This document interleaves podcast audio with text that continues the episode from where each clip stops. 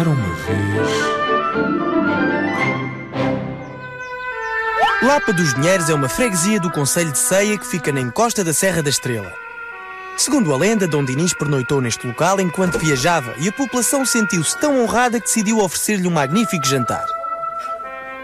O rei ficou tão impressionado com a hospitalidade daquelas pessoas que lhes perguntou como é que tinham conseguido fazer um jantar tão farto.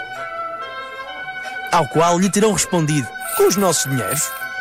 Então, a partir daquele dia, por ordem do rei, aquele lugar passou a chamar-se Lapa dos Dinheiros.